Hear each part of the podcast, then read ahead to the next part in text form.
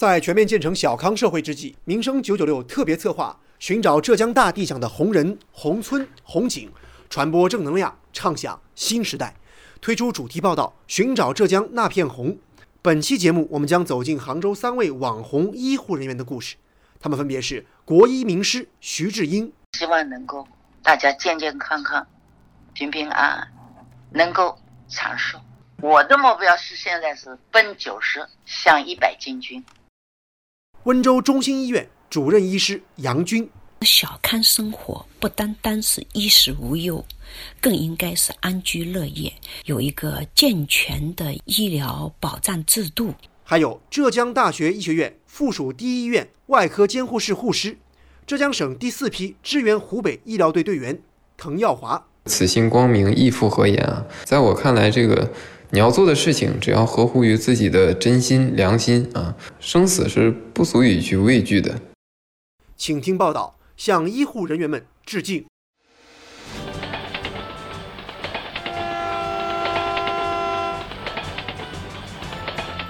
关注社会，关注政府，关注百姓，民生新干线。今天的节目中，我们要介绍的第一位网红医生就是国医名师徐志英教授。他今年已经八十一岁高龄了，是一位老党员，也是主任中医师、博士生导师，同时还是第二批浙江省国医名师。在一般人的印象当中，八十多岁高龄的人还能继续工作，已经实属难得。但是徐志英老师不仅依旧奋战在诊疗一线，而且这档期还满得很。人家来找我了，我就去了。一般来讲呢，一个礼拜总要完成，要五六次个半天。一个嘛是自己医院要去一下，还有我承担了省里的保健工作。那么随叫随到？因为采访时受疫情影响，记者没能有机会和徐志英老师面对面的交流，只能通过电话采访。但是电话那头，徐志英老师的声音听起来完全不像是八十多岁的老人。不仅思路清晰，而且给人一种心态很年轻的感觉。疫情期间，徐志英老师的网络直播课程很受欢迎。就是我做做后盾，他们来问我有什么事情，那我就跟他们讲讲中医的理论。就像昨天我就跟他们呃讲的就是中医来怎么治疗这个肺纤维化的问题。徐志英医生一九六五年毕业于浙江中医学院，也就是现在的浙江中医药大学。他当时念的是中医医疗系六年制本科。回忆起自己刚刚毕业被分配去江西工作的那段经历，徐志英老师记忆犹新。尤其是他第一次治疗一位患病孩子时的情景，我真的站在那里，我就挨掉了这个病怎么弄？就是一型脑血脑炎，是小孩子容易生的。但是我很好的碰到了一个西医，他就看到我站在那里，那他就给我看了，治好了孩子。徐志英倍感欣慰。等到我离开江西的时候，他已经考上了高中。而更让他铭记在心的，还有前辈的提点和帮助。啊，那时候我我也非常感谢他教了我一句话，叫基层的话，当一个医生，医生也要当万金油。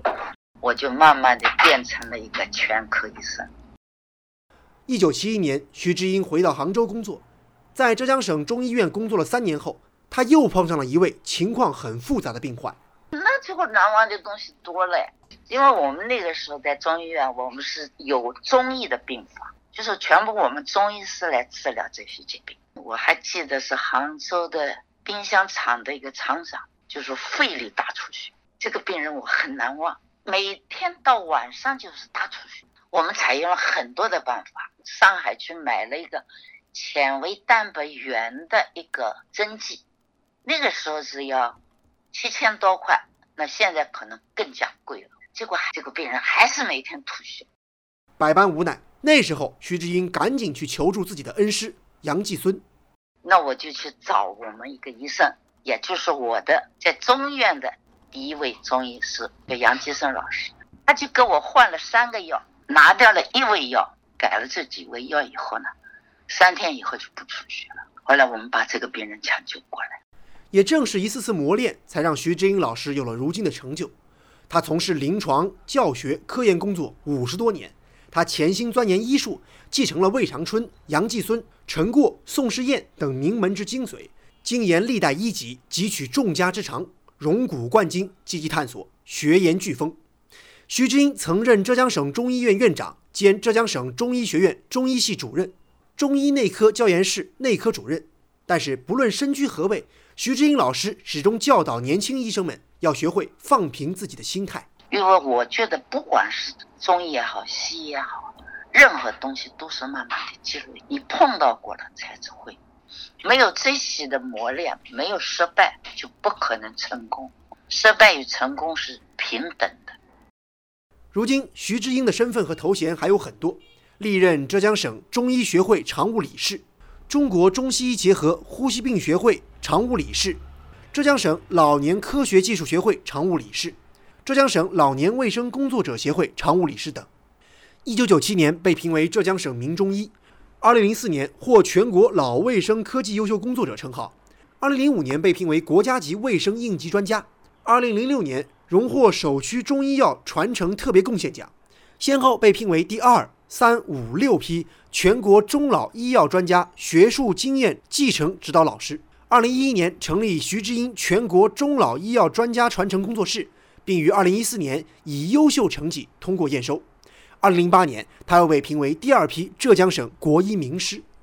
采访中，徐志英老师说：“成就和荣誉都是过眼云烟，关照好家人的健康，自己也健健康康，这才是小康生活最重要的基石。”如果是作为我医生的话，那就是希望能够大家健健康康、平平安安，能够长寿，因为长寿是我们每个人的。愿望梦寐以求的能够活到一百岁，一百岁以上。我的目标是现在是奔九十，向一百进军。挖掘新闻真相，探究新闻本质，民生新干线。如果说我们刚刚介绍的国医名师徐志英是中医中的老前辈，那么接下来这位医生就是中医行业中的中坚力量。他就是温州市中医院中医科主任、温州医科大学兼职教授杨军。二零零七年，他获得温州市优秀中青年中医称号；二零一三年，获得了温州市名中医称号。一九八九年，他毕业于浙江中医药大学中医系，三十多年来一直从事中医临床工作。作为科室主任。作为一个学科的带头人，先后承担了温州市中西医结合糖尿病专科以及呢综合性医院中医综合治疗室的一个建设工作。说起这次的新冠疫情，杨军医生和他同事一直密切关注。这次新冠病毒性肺炎的疫情一开始，我们就在相关的中医学术平台上一直关注着新冠肺炎的中医诊疗信息。呃，我们温州市中心医院呢，它是呃定点收治新冠病毒性肺炎的一个医院。杨军说：“怎么样可以中西医结合的尽快治愈病患？中医的理论和方法能够为控制这次疫情起到怎样的作用？一直是他和同事们在思考和试图解决的问题。”我们成立了中医诊疗小组，对收治的病人呢进行中医的辨证论治，并多次呢邀请省市的名中医会诊。我们在国家中医药管理局第四版新冠肺炎诊疗方案的中医辨治的基础上，拟定了三张协定方，给予普通病房的一些病人。而针对危重病人呢，我们就进行了呃单独的一个处方。呃，分别给予了宣肺清热、化湿解毒、祛瘀排脓等治疗方案。疫情当前，杨军医生坦言自己压力不小。这次新冠病毒性肺炎疫情呢，确实是我职业生涯当中遇到的一个比较大的一个挑战。因为我们平时从事的都是些内科杂病的一个治疗，这么大规模的一个烈性的传染病，确确实实是一个非常大的一个挑战。每当工作中遇到困难的时候，家人的支持总是会给他莫大的安慰。杨军告诉记者：“我的先生呢，也是一位医生，可以说我们是在行医的道路上互相扶持着。医生是个神圣而艰辛的职业，这个职业在许多时候需要我们从医者做出无私的奉献。”回忆自己职业生涯的前半段，杨军感触最深的一个词是“喜忧参半”。回忆从医这么三十年的一个经历，每一个年龄段，应该说都有不同的感受。比如年轻时，呃，上级医生的一些无私的指导和帮助，这让我们很感动。呃，我们成长了，呃，在工作当中对一些有疑难病症的一个成功的救治，这让我们非常欣喜。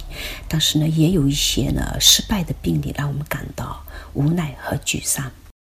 杨军说：“别人常说医生救死扶伤很伟大，而在他看来，一个个医生也是一个个平凡的人，偶尔也会为了小事沮丧纠结，当然也会因为某些小事倍感欣慰。”记得一个炎热的夏天，一位老人捧了一个西瓜，呃，送到我的诊室。一问之下才知道，他是我半年之前诊治的一个病人，通过中医的保守治疗，免除了手术的痛苦。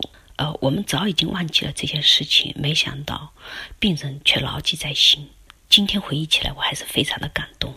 如今的杨军医生有了不少的荣誉称号和身份，他是中国中医药学会糖尿病分会委员，中国中西医结合虚症与老年医学专业委员会委员，还是浙江省中医药学会糖尿病分会常务委员，浙江省中医药学会临床研究分会常务委员。温州市中医药学会内科分会副主任委员，他在内科常见病以及疑难杂症的诊治上也积累了丰富的经验，致力于糖尿病及其慢性并发症、心脑血管疾病的中西医结合治疗，以及亚健康人群的中医体质调理。而在他看来，小康生活应当是这样的。呃，如果从一个医生角度来看，我觉得小康生活不单单是衣食无忧，更应该是安居乐业。就是说，有一个相对的安定的生活，有一个健全的一个医疗保障制度，一个比较健全的一个法治的一个社会，还有一定的民主话语权。挖掘新闻真相，探究新闻本质。民生新干线。刚刚我们介绍了两位医生，而接下来我们要介绍的这位是一位男护士。疫情期间，为了响应国家号召，浙江大学医学附属第一医院派出一百四十一人编入浙江省第四批援助武汉医疗队。二月十四号启程，整建制接管华中科技大学同济医学院附属协和肿瘤中心的一个重症病区。浙江大学医学院附属第一医院外科重症监护室护师、院团委青年宣讲团团干滕耀华就是其中的一位白衣战士。抵达武汉战斗的第三天，他写下了一份铿锵有力的争议书。接下来您将听到的是中央广播电视总台新闻联播主播欧阳夏丹朗诵版本的节选，集传国内上下，人心浮动，踌躇不安。这一自此上错下达而不治，下至上行而不庸，尊正不法，调兵遣将，筹物备资，无一不充足，无一不精良，无一不尽心尽力，只为一城——武汉。天地或可行义以戮人心，但天地不能夺医者之人心。医者行事，论生死不论利害，论成败不论逆顺。志坚亦存，气亦随之。气之所在，天地一情，亦能败之。情止于彼，与君共勉。此心光明，亦复何言？浙大医院滕耀华。书于二月十六日。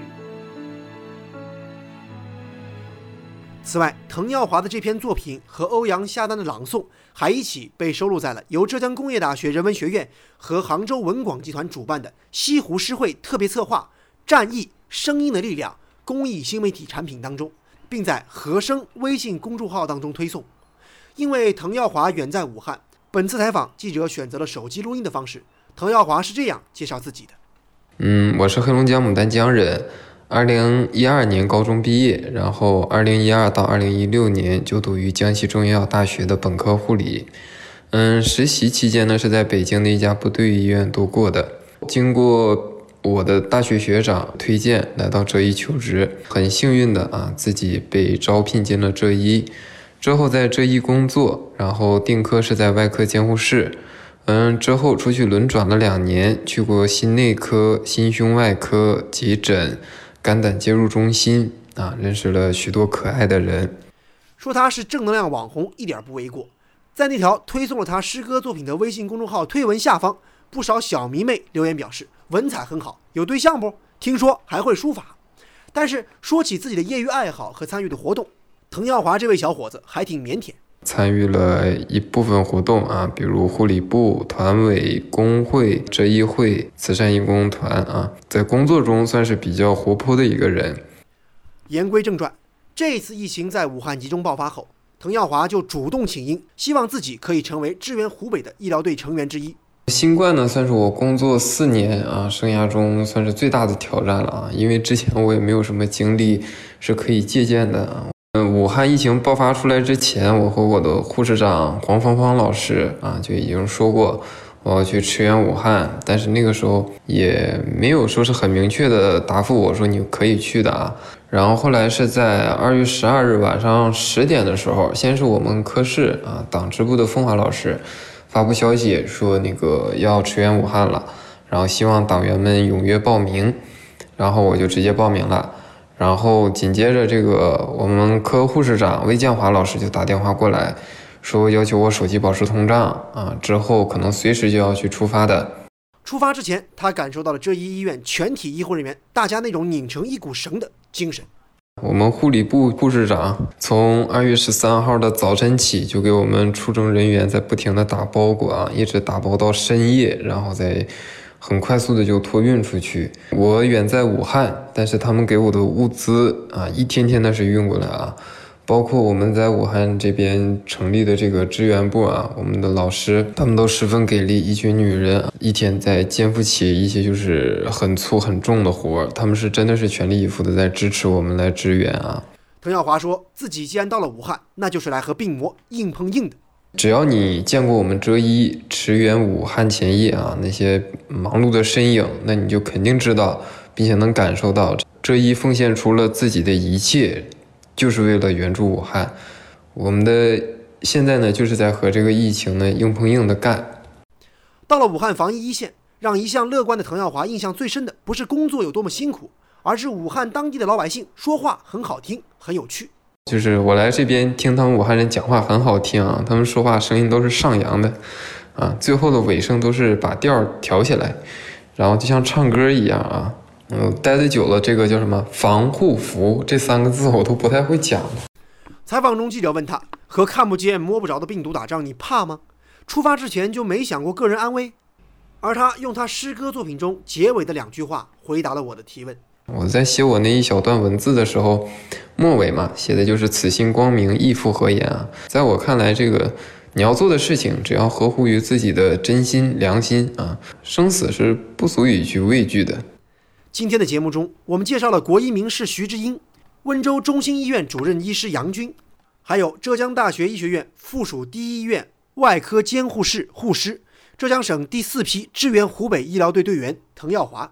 他们有的是冲在防疫一线的勇士，有的是定点医院救死扶伤的医生，也有的是老骥伏枥、诲人不倦的国医大师。从他们的身上，我们都看到了医者仁心，看到了医护工作者的平凡和伟大。在此，我们要向医护工作者们致敬。好，医护工作者们的故事，我们今天就说到这里。感谢大家收听今天的《寻找浙江那片红》主题报道，我是子文。下期节目我们再见。